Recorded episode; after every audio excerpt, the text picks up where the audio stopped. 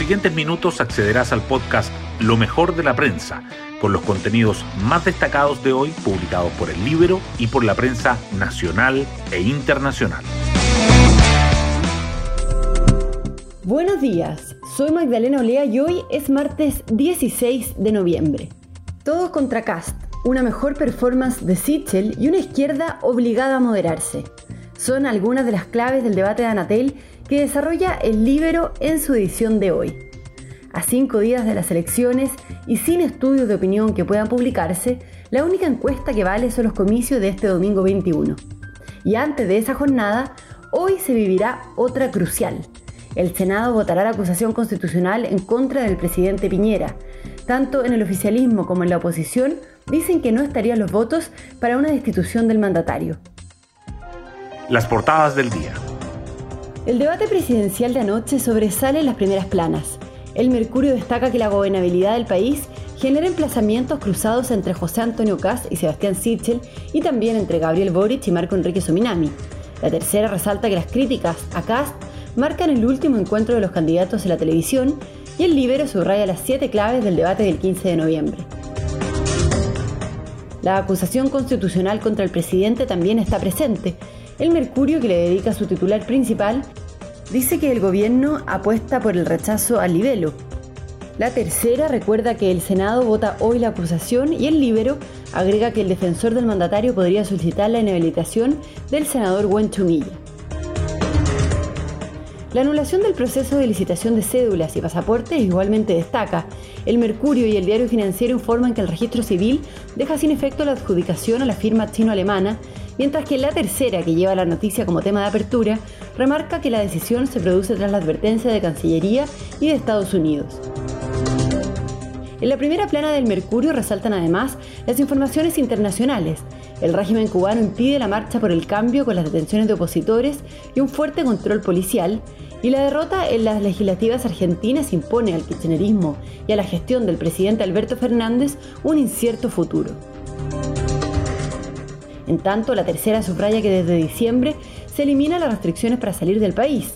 El diario financiero informa que las ISAPRES registran pérdidas por 138 mil millones a septiembre y el Libro entrevista a Klaus Schmidt-Hebel. Hay que cambiar el sistema presidencial por uno plenamente parlamentario, dice. Finalmente, el Mercurio y la Tercera resaltan noticias deportivas. Universidad de Chile empata con O'Higgins y continúa sufriendo, mientras que La Roja recibe esta noche a Ecuador en las eliminatorias al Mundial de Qatar 2022. Hoy destacamos de la prensa. Los candidatos protagonizaron un intenso último debate con críticas a Cast y emplazamientos por gobernabilidad. Los ataques cruzados marcaron el último debate presidencial en televisión antes de la primera vuelta del domingo, Sebastián Sichel tuvo una jornada de contrastes en temas valóricos y económicos con José Antonio Cast, mientras que Marco Enrique Sominami le dijo a Gabriel Boric que no estaba preparado para gobernar. Todos le criticaron al candidato republicano sus declaraciones del fin de semana, contrastando las elecciones en Nicaragua con las de Chile en 1989. El gobierno apuesta por el rechazo de la acusación constitucional contra el presidente Piñera en el Senado. La Cámara Alta votará hoy el libelo contra el mandatario. La sesión, que se extendería hasta la medianoche, estará dividida en dos partes.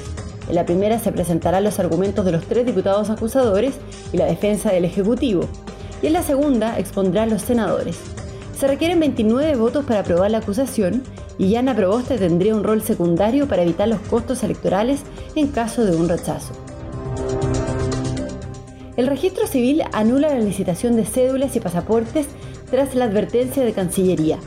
El organismo dejó sin efecto la adjudicación del contrato del consorcio liderado por la empresa estatal china Aisinio, que ganó la licitación tras presentar la oferta más competitiva.